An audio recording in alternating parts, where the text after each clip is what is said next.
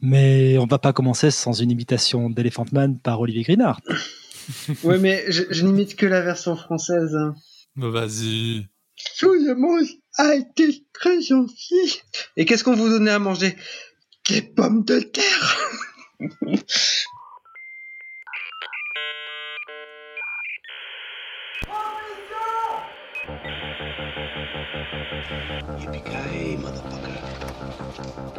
non seulement t'es vulgaire, mais t'es ordinaire en plus. Dick is dead.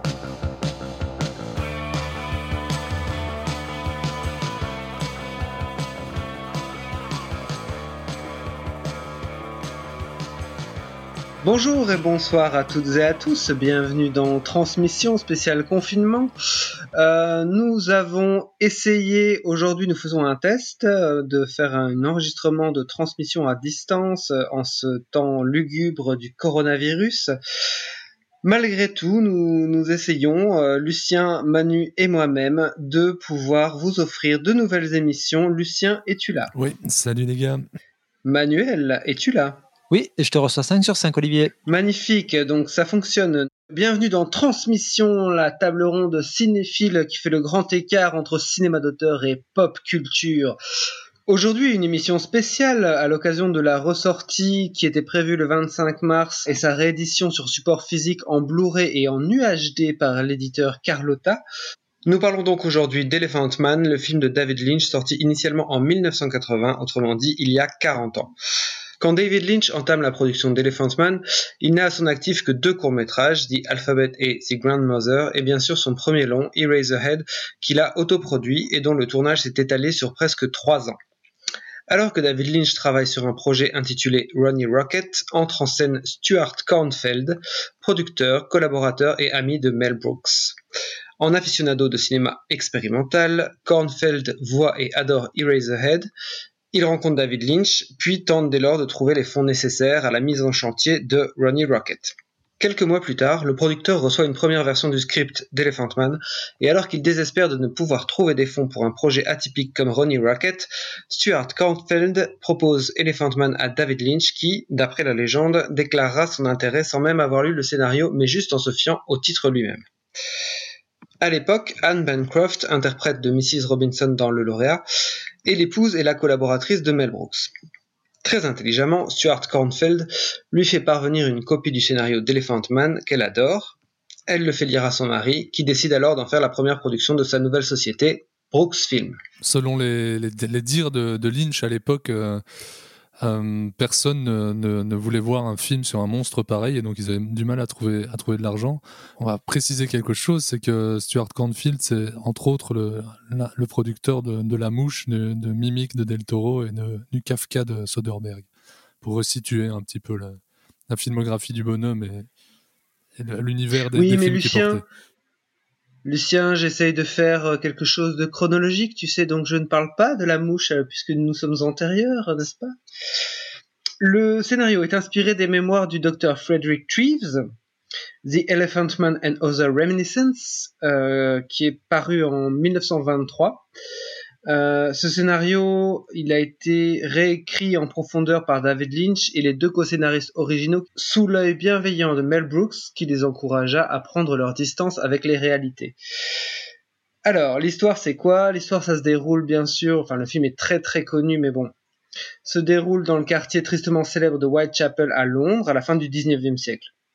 Dans une foire, le docteur Frederick Treves, découvre John Merrick, un homme atteint de difformité osseuse qui lui donne une allure monstrueuse. On retrouve aussi au casting les acteurs britanniques John Gilgood et Wendy Hiller, Anne Bancroft elle-même, l'épouse de Mel Brooks à l'époque, et aussi Freddie Jones dans le rôle de Bites, un acteur qui était alors habitué des productions de la Hammer.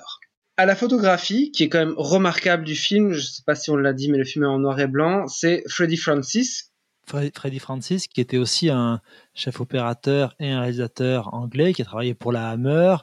Il a notamment travaillé avec euh, Christopher Lee et Peter Cushing. Et c'est aussi ben, le chef opérateur des Innocents de Jack Layton. Et on le retrouvera plus tard sur euh, Les nerfs à vif de Scorsese. Exactement, c'est ce que j'allais dire. Manuel, tu me tires les mots de la bouche. En effet, c'est un gars qui était un directeur de la photo assez connu, Les Innocents. Il a travaillé avec Powell, Pressburger aussi. Enfin, après, il est devenu réal pour la Hammer, pour la télé. Et puis, il finira, enfin, il retravaillera deux fois avec Lynch, notamment sur Dune et sur Une histoire vraie en 99. Bref, quand Elephant Man sort, c'est un immense succès critique, public. Et euh, David Lynch partira alors réaliser Dune sous la houlette de Dino De Laurentiis. La suite, peut-être qu'on en parlera un jour, mais c'est une autre histoire. Maintenant, messieurs, euh, messieurs Lucien Alphonse, monsieur Manuelas, expliquez-moi quelle est l'empreinte du David Lynch de Blue Velvet Twin Peaks au Mulholland Drive sur Elephant Man? Bah, euh, avant ça, moi, j'aimerais peut-être juste rajouter quelque chose qui peut paraître anecdotique, mais qui, qui n'est peut-être pas tellement. Euh, le film avait eu 10 euh, nominations aux Oscars. 8 euh, 8 Bon. beaucoup de nominations aux Oscars, n'en avait reçu aucun, je crois. et c'est dès l'année suivante que le premier Oscar du, meilleur maquillage a, vu le jour avec, avec le loup-garou de Londres de, de l'indice. Et ce serait apparemment lié au fait que les gens étaient un peu scandalisés que ce film-ci, euh, Elephant Man, n'ait pas pu recevoir un prix pour, pour, pour son maquillage. Oui, et ce qui est aussi paradoxal avec Elephant Man, c'est que c'est peut-être une des raisons pour laquelle aussi on a choisi ce film-là de, David Lynch, au-delà même de l'actualité de sa ressortie, c'est que souvent un film qui est aussi un peu minoré dans la filmo de Lynch, qui est souvent à tort euh, considéré comme un film de Lynch pour, pour un peu ceux qui n'aimeraient pas le cinéma de Lynch. Ce qui, à mon sens, est un peu une absurdité parce que c'est un peu comme si on limitait Lynch à un seul aspect de sa filmographie celui d'ausculter les zones d'ombre de la psyché humaine, un certain attrait pour l'étrangeté. Et vu qu'Elephant Man ne cadre pas vraiment avec cette image d'Épinal, d'une certaine façon, c'est un film qui est un peu relégué euh, en dehors de sa filmo, alors que justement, c'est un film qui embrasse un aspect beaucoup plus lumineux de, sa filmographie. Ouais, euh, lumineuse avec, avec euh, quand même une forme de si elle est lumineuse, parce que même dans les personnages les plus antagonistes et les plus violents vis-à-vis de Merrick, d'éléphant de mal, il y a un aspect quand même très pathétique. Tu le vois chez le personnage de Byte, qui est euh, celui qui en fait un phénomène de foire, ou son bourreau, qui est le veilleur de l'hôpital. Malgré leur brutalité, ils ont quand même un aspect pathétique. Et malgré l'aspect tragique qui est à la fin, le film est quand même montré comme un achèvement, un accomplissement. Euh, comme un accomplissement, mais en même temps, on pourrait voir euh, une, partie de la morale du film comme préférant la, victoire de, l'esprit sur le corps. Mais ce n'est que euh, cette, victoire, en fait, elle arrive à, la fin, mais elle, n'est que de très courte durée et elle reste très théorique puisque euh, Merrick, à la fin, bien, bien conscient de, de l'incertitude de son avenir et, et en faisant un peu la, la balance entre, entre les beaux et les plus ignobles moments vécus, finira par choisir, euh, on peut spoiler le film parce que tout le monde l'a vu, euh, par choisir la mort. Donc, je sais pas si on peut dire que le, film, le film est lumineux. Le, film porte, un, porte une, morale lumineuse, on peut dire ça comme ça, mais l'achèvement du film est quand même, est quand même d'une noirceur euh, assez profonde. Ouais, mais il y a quand même un aspect très élégiaque dans cette fin-là, dans la manière dont est montré sa mort. Ah oui, avec, le, avec le, la musique de Barber, etc. Oui, Ouais, il y a vraiment un rituel, il y a la musique, et je suis pas d'accord avec cet aspect très théorique dont tu parles, parce que c'est quand même un film, même si souvent dans le cinéma de Lynch, c'est souvent la sensation qui prime, là on est porté vers l'émotion tout au long du film, et, et cette scène-là, elle verse vraiment dans le côté émotionnel du cinéma de Lynch. Mais moi je suis pas d'accord sur le, je suis plutôt sur euh, une fin qui est assez, comme le disait Manu, élégiaque, lumineuse, parce que euh, c'est la première fois que je le ressentais vraiment comme ça, puisqu'il y a quand même la scène juste avant où John Merrick dit à Frederick Trees maintenant je me suis accompli car euh, il m'aimait. En fait il revient du théâtre tous les gens l'ont applaudi dans justement un rapport euh, qui est passionnant à débattre, qui est quel est le regard qui est porté sur lui à ce moment-là, pourquoi est-ce qu'on l'applaudit à ce moment-là alors qu'il est exactement dans une situation similaire à celle dans laquelle il se trouvait au début? Mais n'empêche que moi, ce que, en tout cas, ce qui m'a frappé cette fois-ci en le revoyant, c'est que j'ai l'impression que c'est l'histoire d'une transformation du regard qui est sur John Merrick et à ce moment-là, quand il dit euh, que les gens l'ont applaudi euh, parce qu'il l'aimait et non pas parce que qu'il n'a pas entendu des cris de dégoût et qui se dit je je me suis accompli euh, parce enfin pour moi, en sous-texte, c'est je me suis accompli parce que j'ai changé le regard des gens.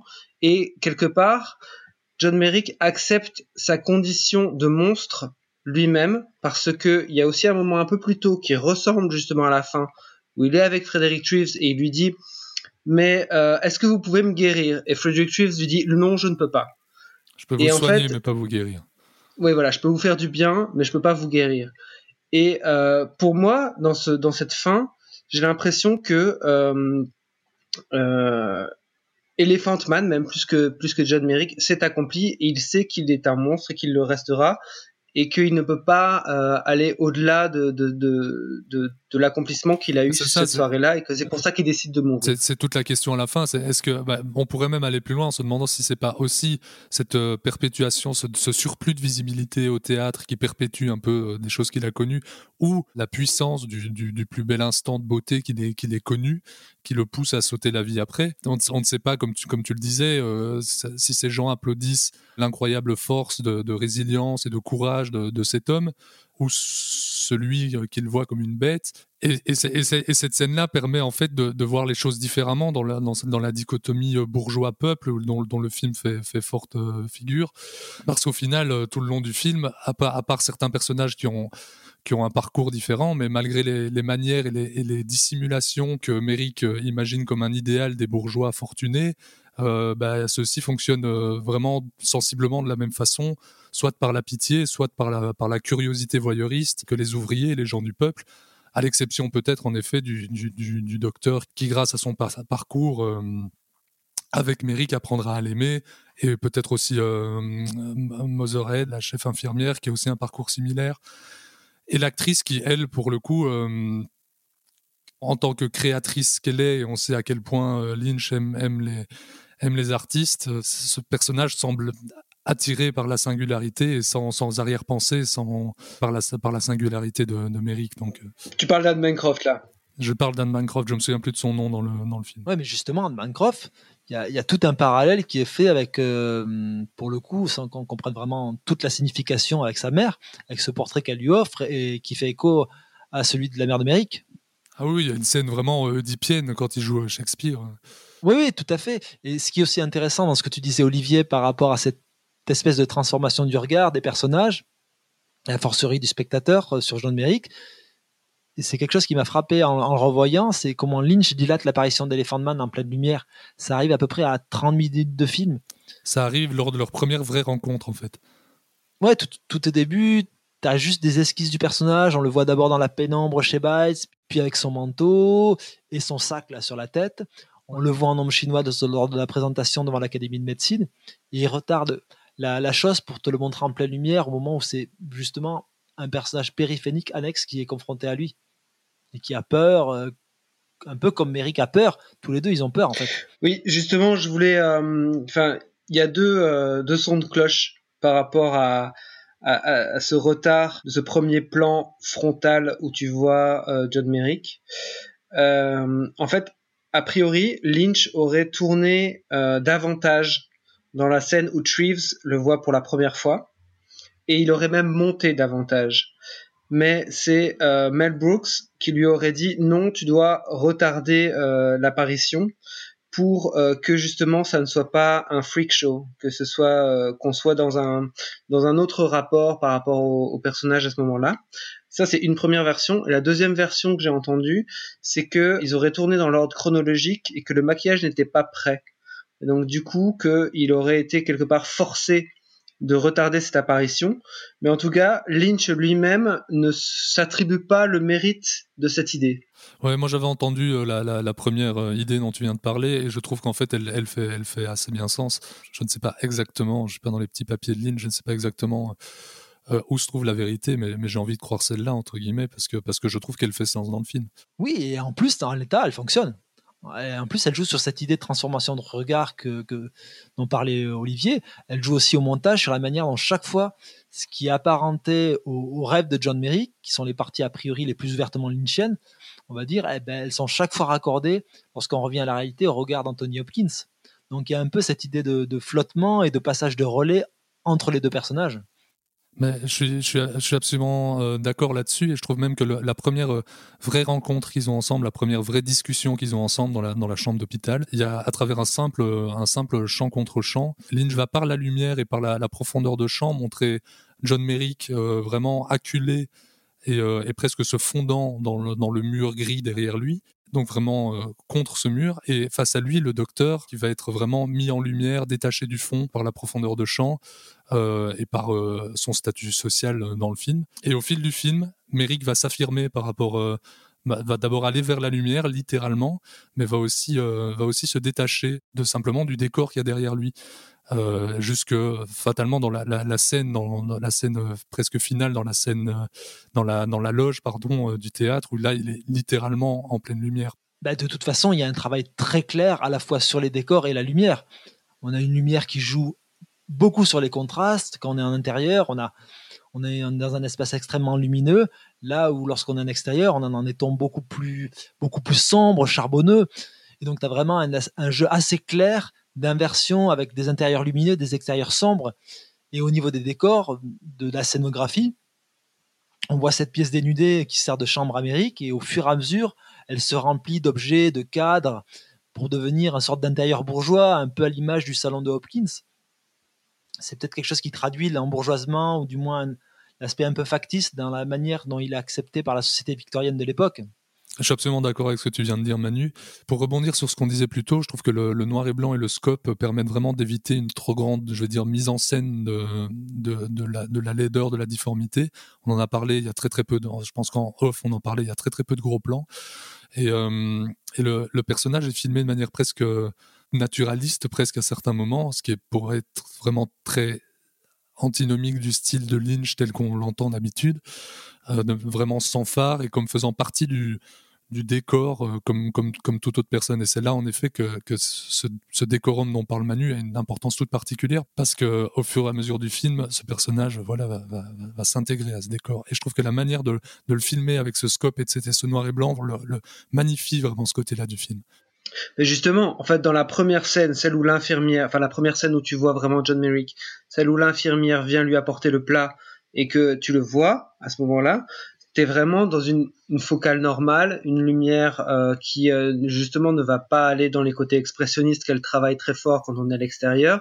On est vraiment dans une espèce de simplicité quelque part, tu vois. C'est ça. Et, et c'est euh, c'est en ça que cette apparition, enfin c'est notamment en ça que cette apparition est si forte et aussi le fait que la suprême intelligence d'avoir fait cette apparition par le biais de euh, l'infirmière, parce que euh, le premier regard que tu peux avoir sur John Merrick est un regard en effet qui est horrifié, comme la majorité des personnages du film, et euh, comme le personnage de l'infirmière réagit très fort, ça te donne une soupape toi en tant que spectateur, et tu peux à partir de ce moment-là commencer à rentrer directement dans autre chose qui est de la frayeur. Ouais, et, et ce qui est intéressant, c'est justement tous ces moments où on le voit pas, c'est en fait tous les moments où il est le plus monstrueux, où il embrasse vraiment une imagerie euh, de film d'horreur, où il est vraiment iconique avec cette grande cape, ce drap sur le visage, du moins sur la tête. Il y a aussi un traitement qu'on retrouve dans les angles de caméra. On est beaucoup plus dans des plongées, des contre-plongées qui sont vraiment des plongées, des contre-plongées extrêmes dans ces moments-là. Alors qu'une fois qu'on découvre Merrick, on est vraiment dans un axe caméra qui est beaucoup plus proche du regard. Tout à fait. Et moi, je trouve que la scène où euh, Frederick Treves montre John Merrick à l'ensemble des, euh, des, docteurs de l'hôpital, il y a ce côté ombre chinoise qui est fait par euh, Freddy Francis, qui est vraiment très très malin parce que euh, donc nous, il y a une anticipation du monstre à venir quelque part. Il y a tout un, un jeu qui va faire monter cette sauce-là et qui quelque part montre le, justement John Merrick encore de nouveau comme une, comme une attraction de foire. Et je trouve que le jeu de Hopkins à ce moment-là est très subtil et très fin parce que euh, on sent qu'il a construit son discours pour impressionner ses collègues. Et d'ailleurs, euh, Lynch fait ça très bien parce que dès que les rideaux se ferment, tout le monde applaudit, tous les docteurs applaudissent d'un coup.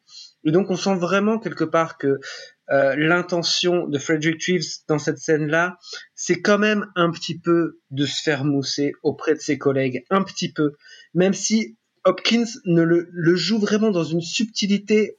Ouais, une subtilité qu'on lui connaît assez peu en fait. Ouais, ouais. On ne sait jamais vraiment euh, percer ses intentions en fait à, à Frederick Cheese. Il a l'air toujours sympa, mais la clé du film, pour moi, elle est vraiment dans cette dans cette scène du, du milieu du film où euh, il a une insomnie et dit je suis comme Monsieur Bites. Exactement, ouais, exactement. Mais c'est toute l'intelligence du film et c'est en fait, je pense que bon, le, le, film est extrêmement émouvant. Euh, et je pense que cette, cette, cette émotion euh, naît de plusieurs choses, de, on pourrait, enfin, de, de tout un tas de choses, de, son, son étrangeté. D'abord, j'aime beaucoup la manière dont, dont, le film aussi euh, un peu en permanence entre entre un lyrisme dramatique, parfois presque de l'épouvante, et mais mais à certains moments un humour euh, très noir. Mais c'est surtout, je pense qu'en tant que spectateur, on a on a on a une, euh, facilité à, se reconnaître dans le trajet émotionnel de Hopkins ou, même, euh, comme j'en parlais plus tôt, de Motherhead, l'infirmière en chef, euh, ou même des, autres, infirmières et de la femme, de, la femme d'Hopkins. Je sais plus comment tu formulais ça plus tôt, mais tu parlais de trajet par rapport à sa propre monstruosité que moi j'aurais j'aurais qualifié de, de trajet à travers euh, l'innocence de Merrick jusqu'à la scène dans les to- toilettes de la gare qui résonne comme euh, comme un point de non-retour pour lui qui fait et qui fait euh, ouvertement référence au M de Lang. Mais il y a aussi vraiment un trajet du, du spectateur et du personnage de Hopkins par rapport à ce personnage de de Merrick et c'est ça qui c'est ça qui le qui, qui fait monter l'émotion tout, tout du long du film.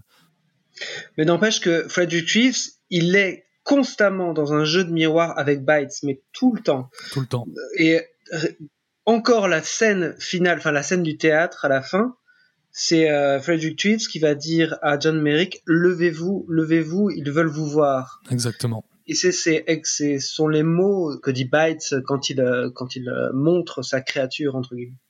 Mais il y a, il y a plein des, des parallèles comme ça, il y en a, y en a plein. hein. entre, euh, en fait, moi j'avais un souvenir d'un film où vraiment, euh, je l'ai toujours adoré, mais ça faisait des années que j'avais plus vu, et j'avais souvenir de, en tout cas, de m'être déjà posé la question quel, est- le regard que porte euh, le film sur sur le, milieu ouvrier, qui est vraiment montré comme comme dégueulasse? Et en fait, non, le, fi- le film est beaucoup plus fin que ça.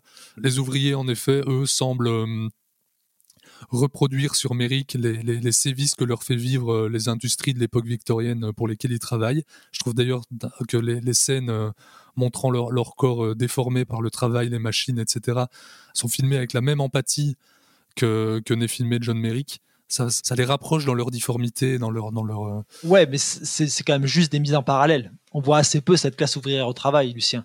Elle est vraiment montrée euh, qu'en parallèle et en reflet symbolique du corps difforme de Merrick. Ouais, mais ça fonctionne super bien, moi je trouve. Euh, Mais surtout les deux, les deux personnages qui vont prendre John Merrick pour euh, l'exploiter et qui donc justement portent ce regard mauvais, donc qui sont Bites et Jim, le veilleur de nuit, sont montrés aussi ouvertement comme des alcooliques. euh, il y a une espèce de côté où ils sont montrés euh, avilis par les conditions de vie dans lesquelles ils, ils évoluent, quoi. c'est certain. Et c'est c'est ça que je disais en tout début de ce podcast, c'est qu'ils sont vraiment assez pathétiques, malgré leur brutalité. Tout à fait. Ils n'ont pas cet aspect aussi brutal ou archétypal de certains méchants de la filmographie de Lynch. Je pense notamment à Denis Hopper et Ray Wise.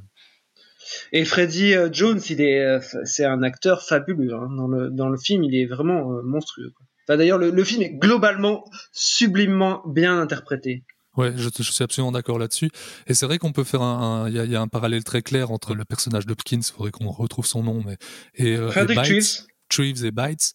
Mais il y a aussi un parallèle à faire euh, entre entre Merrick et le celui qui est crédité comme euh, Bites Boys, qui est joué par euh, Dexter Fletcher, là qu'on verra par la suite dans le cinéma anglais euh, plus vieux. Cette espèce d'enfant abandonné et lui aussi maltraité par Bites, de manière assez malaisante d'ailleurs au début. euh, probablement que c'est dû à son jeune âge, mais il y a un truc, euh, la, manière dont il est traité par, par Bites me met très fort mal à l'aise. Et c'est aussi un personnage qui semble avoir de l'empathie pour Merrick parce qu'il euh, il le comprend en fait. Ouais, tout à fait, effectivement. Et ce qui est aussi d'intéressant dans la scénographie que, que met en place Lynch, ce qui a notamment trait à la chambre de Merrick, c'est cette idée de cathédrale qu'il va construire devant sa fenêtre.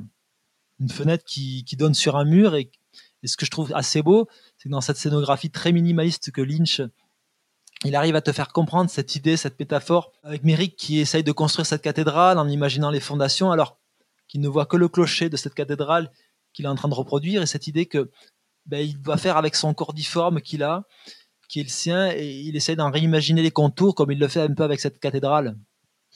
C'est vrai. C'est très joliment dit. Mais en effet, comme tu disais, euh, Lucien, moi j'avais pas vu de, parallèle entre l'enfant dickensien et euh, John Merrick, mais des parallèles il y en a tout le temps, et c'est pour ça que je disais que c'était un film qui est sur euh, l'intention et le regard, et sur la subjectivité aussi du regard, parce que tu as notamment un moment, deux scènes qui sont mises presque, presque juxtaposées, où tu as euh, la comédienne qui est jouée par Anne Bancroft et Jim, le veilleur de nuit, qui vont lire le même article de journal. Ils vont lire le même article et ils vont le lire de deux manières complètement différentes, qui est complètement teintée par leur subjectivité. Et euh, justement, j'ai l'impression que le, le, le, le, cœur du film, il est, il est vraiment là-dessus, sur comment ton regard à toi euh, est stéréotypé ou peut changer ou est euh, imprimé par euh, les conditions sociales dans lesquelles tu vis. Ouais, c'est sûr. On pourrait même euh, aller plus loin en, en, voyant là, par exemple, la scène d'ouverture, la scène de rêve et la scène de fin, qui, qui semble un peu représenter la psyché du, du, du personnage, qui à un moment, on se, on se demande même s'il s'imagine pas comme une, une, hybridation entre un éléphant, enfin entre euh, l'homme et l'animal. Il y, a vraiment des superpositions visuelles et sonores euh, entre la mère et l'éléphant. On se demande même si c'est pas un moment, enfin cette scène ressemble, c'est plus la mère est renversée par un éléphant ou si, euh, si c'est un viol. Mais il y a quand même un, gros plan sur la trompe de l'éléphant, suivi d'un plan sur le visage de la femme qui hurle allongée. Ouais. Et d'ailleurs, il va, il va associer à nouveau par cette, cette, même, euh, cette même idée de, de, mettre les, les, scènes et les choses en, en, parallèle. Plus tard dans le film, euh, deux scènes vont, vont, vont rappeler celle-là. Il y en a une quand euh, Merrick revient à Londres, qui rentre dans la gare et qui renverse une jeune fille, comme l'éléphant a renversé sa mère et qui aurait créé sa difformité, à la différence que lui est poursuivi par le peuple malgré que ce soit un accident, contrairement à ce qu'on peut imaginer par rapport à l'éléphant.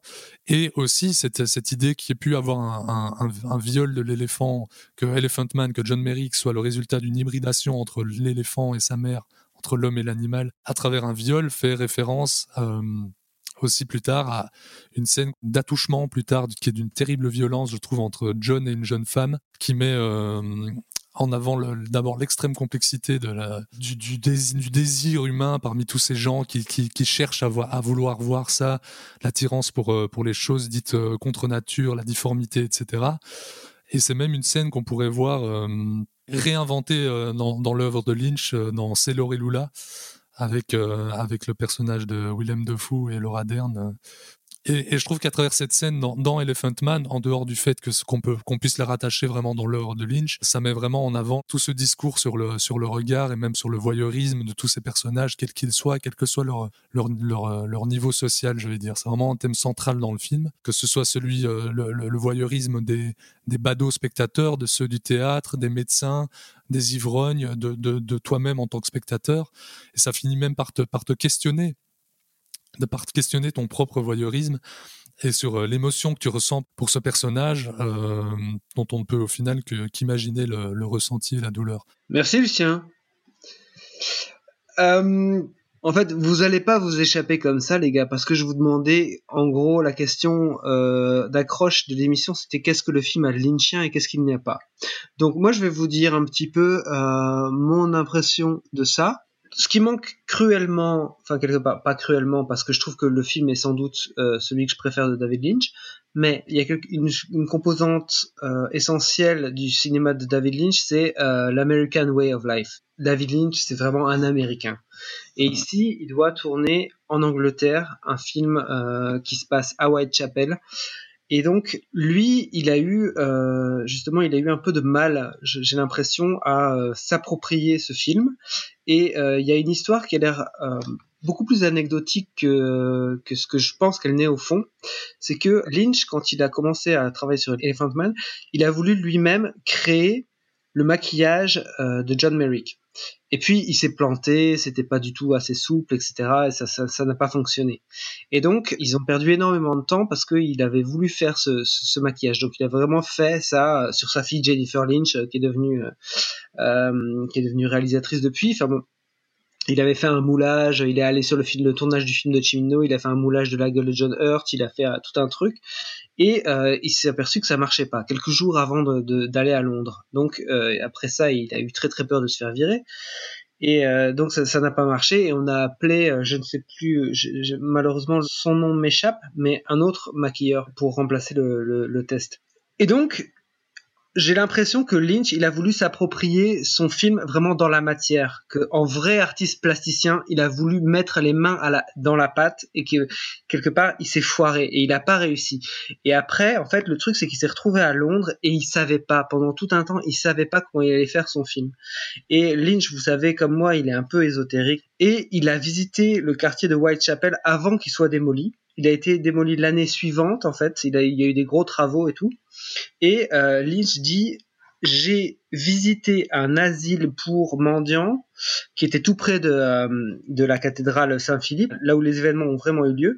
Et Lynch, euh, donc comme il est un peu ésotérique, il a dit oui, vous, vous savez, les, les, les, murs vibrent, les murs sont empreints de l'histoire qu'ils ont traversée. Et euh, j'ai été dans ces ruines et là j'ai vu le film. Et là j'étais dedans. Et là je savais comment j'allais faire le truc. Et donc, il a eu un besoin de s'approprier la matière et d'avoir un flash qui est par rapport à la matière. Et d'ailleurs, je trouve que c'est un truc qui est très flashant dans le film, c'est qu'au début du film, l'hôpital, on dirait qu'il vit, on dirait que c'est un corps humain. Euh, dans tous les plans, je sais pas si vous avez remarqué, mais surtout dans le premier tiers du film, je crois, il y a de l'eau, du feu, du gaz tout le temps dans le film. Il y a une espèce de truc où, euh, où euh, l'hôpital, il y a une espèce de, de rapport organique au décor. Et je trouve que c'est un truc qui réussit super bien. Ouais, et qui contamine tout, puisque de toute façon, c'est son propos il fait un parallèle constant avec les corps des ouvriers émériques, avec l'apparition du, veilleur de nuit qui est montré en, gros plan, là, en train d'allumer sa cigarette, et, et puis après on raccorde avec le gaz des lampes, ouais, qui sont en train de s'allumer. Donc il y a toujours une mise en parallèle, il y a vraiment quelque chose d'organique qui relie tout ça. Et là, en effet, le film, je le trouve très lynchien. Vraiment très lynchien. Il y a aussi, euh, en parlant du film plus tôt, on a déjà ressorti pas mal d'arguments euh, qui sont euh, très lynchiens, mais ce que tu dis est très vrai. Il y a aussi quelque chose dont on n'a pas parlé, qui est le travail sur le son qu'on va retrouver dans Elephant Man, comme très souvent chez Lynch, met en scène presque autant que l'image et prévient même parfois de l'horreur à venir par, par, par ces sons de, de basse presque drone ou bien des bruits de, portes grinçantes. Tu disais que Manu plutôt que le, parallélisme avec euh, avec le milieu ouvrier euh, n'arrivait que par instant et restait du, parallèle. Il y a quand même un bruit de machinerie quasi permanent qui, qui rend pour moi euh, le poids de l'industrie sur le bas peuple de cette époque vraiment omniprésent. Oui, mais il est vraiment présent par le son. Mais dans ce que je voulais dire, Lucien, c'est que je pense pas que, que Lynch soit un auteur à thématique sociale moi pas avec cet ancrage-là. Non, c'est sûr que non, mais, mais, là, pour le coup, il y en a. Oui, il l'utilise pour un parallélisme, pour en faire une métaphore, mais il n'y a pas vraiment de représentation du peuple en tant que tel dans son cinéma. Du moins, pas à ce niveau-là, quoi. Ah oui, oui, d'accord, oui, oui. C'est en ça que je m'arrêterai dans la comparaison, parce que c'est plus le motif, ce parallèle, avec le début de l'ère industrielle, que, qui l'intéresse et ce que ça évoque en termes de choc, de texture, de choc visuel, mais je ne crois pas qu'il y ait de propos en tant que tel posés dessus, ou même pas si profond que ça si profond que ça, non, ça je suis d'accord. Maintenant, euh, à partir du moment où tu, tu montres des, gens littéralement se tuer, euh, se tuer au, boulot, fatalement, tu, tu, tu, vas créer. Euh, oui, oui, mais le cinéma de Lynch, pour moi, il est quand même de l'ordre. C'est quand même un cinéma de la sensation et pas forcément un cinéma de l'intellect. Mais oui, mais là, je suis absolument d'accord. C'est un plasticien à la base, le paradoxe qu'il y a toujours autour de Lynch. Absolument d'accord. Où souvent, c'est des films rébus, un peu pour Happy Few, on essaie d'en comprendre le sens, alors que pour moi, ça n'appelle qu'à t'y perdre. Et, à ne faire qu'appel qu'à la sensation. Ici, on est plus dans l'émotion qu'à dans la sensation dans le cas d'Elephant Man, qui est un film plus narratif, ce qui est peut-être aussi une raison pour laquelle il est un peu dédaigné. Moi, justement, ce que je trouve d'intéressant, de fascinant dans, Elephant Man, c'est qu'en tant que spectateur, ce qui me paraît le plus daté, en tout cas ce qui a le moins bien vieilli dans, ces films-là, c'est ce qui sont les aspects les plus ouvertement lynchiens presque caricaturaux. C'est le prologue, en particulier cette scène de vision, de, rêve, là où il y a la, mer et l'éléphant, qui plastiquement, je trouve que c'est très en deçà de certaines visions qu'aura Lynch. Et à mon sens, c'est pas forcément la meilleure porte d'entrée pour rentrer dans le film. Je trouve que il y a des autres visions, les autres visions qu'on a au sein du film sont beaucoup plus habitées, beaucoup plus incarnées, parce que d'une certaine façon, elles entremêlent beaucoup plus la réalité, le rêve, le cauchemar, que dans le prologue, où là, on a une vision très enfantine, presque kitsch. C'est quelque chose, c'est un peu qui caractérise le cinéma de Lynch. Le, le kitsch, c'est pas du tout un aspect négatif, mais d'une certaine manière, je trouve que ces aspects-là ont beaucoup moins bien vieilli dans le film. Bah, tu parles de, d'un aspect très enfantin, très naïf, mais je, suis absolument d'accord euh, avec ça et je, préfère en effet les, ce qu'on pourrait appeler les deux, les deux scènes de, rêverie qui viendront par la suite, vraiment littéralement le rêve et la, et la toute fin du film à son ouverture. Mais euh, tu parles de, vision euh, enfantine et naïve. En effet, pour moi, la scène d'ouverture, elle représente la, la psyché, comme je le disais plus tôt, du personnage, qui est un personnage particulièrement innocent, en tout cas en début de film, et même tout oui, le mais, film. mais elle est très paradoxale parce que lui, ce personnage, il va se dévoiler qu'au bout de 30 minutes de film, alors que là, tu cites d'abord le personnage de Hopkins, qui est le médecin. Pour moi, elle a un côté un peu séquence signature de, Lynch qui arrive là comme ça en, début de film, en prologue, dans un film qui est un peu moins le sien, du moins en apparence. Ben, c'est un espace mental qui va donner par la suite à quelque chose de beaucoup plus narratif. Quoi. Oui, mais là où le film fonctionne très fort dans l'émotion, c'est, je pense, qu'il y a une certaine projection de la part de Lynch dans le personnage Merrick, parce que ben, c'est Lynch à cette époque, il, arrive de ce film expérimental, assez peu grand public, euh, très arctique et Razorhead, et, et, il débarque sur cette production qui est beaucoup plus cossue, euh, plus prestigieuse. C'est pas une super production, mais c'est un film avec un casting quand même euh, d'une autre envergure commerciale. et je pense que dans cette acceptation, du moins dans l'acceptation du personnage de Merrick au sein et ce besoin de reconnaissance de mérite au sein de la société, c'est aussi un peu ce qui se passe euh, de l'autre côté de la caméra dans la vie de Lynch, du moins dans sa filmographie, puisque c'est quand même avec ce film-là qu'il va bâtir son nom, asseoir son nom sur la scène internationale. Moi, je suis pas sûr de ça. Euh, Est-ce que Lynch n'est pas, euh, enfin, je, je, le sens pas du tout euh, quelque part calcula enfin, calculateur ou arriviste. Je... Parce que à, tu, aucun moment j'ai dit ça. Hein. Non, mais Ouais, j'ai pas, j'ai pas compris non, ça. Mais, non, mais voilà, tu dis que on peut voir un miroir entre John Merrick dans une espèce de d'envie de reconnaissance. Euh, moi, j'ai l'impression que si euh, David Lynch avait réussi à faire plutôt Ronnie Rocket, euh, peut-être qu'il aurait pu évoluer dans le milieu expérimental, hardcore, tu vois, sans vraiment avoir les les, les, projecteurs sur lui et que ça, ça l'aurait pas vraiment dérangé. J'ai pas, en tout cas, j'ai jamais senti chez lui une espèce de d'envie d'être euh, d'être reconnu. Oui, mais c'est quand même un cinéaste extrêmement identifié, très marqué, qui vend sur son nom aujourd'hui, Olivier. Et moi, justement, ce que j'aime beaucoup dans Elephant Man, c'est que c'est un des rares films de sa filmographie où en fait il fait le pas de côté. Où il n'est pas systématiquement dans un univers qui, à mon sens, un petit peu, à un moment donné, a fini par tourner en vase clos. Et justement, j'aime bien ces sorties de route que sont Elephant Man, euh, que sont Une histoire vraie, qui est justement un film aussi photographié par Freddy Francis et voilà, je ne sais pas si c'est euh, le regard des spectateurs ou la vision qu'on a du cinéma de Lynch qui a fini par l'enfermer dans un certain carcan ou si c'est lui-même qui s'y est laissé enfermer. Euh, mais en tout cas, c'est pour ça que je célèbre et que j'apprécie autant Elephant Man aujourd'hui, parce que justement, il présente une, autre versant de la filmographie de Lynch qu'on voit assez peu finalement. Oui, c'est ça. Merci messieurs. Eh bien, euh, pour euh, paraphraser Thomas Rozek, notre temps est écoulé. Euh, nous avons déjà bien parlé de Elephant Man. Merci pour ces appréciations. Merci pour vos éclairages. Donc, on va s'arrêter ici pour aujourd'hui et confinement oblige. Peut-être se retrouvera-t-on d'ici une dizaine de jours. Merci et à bientôt. Au revoir.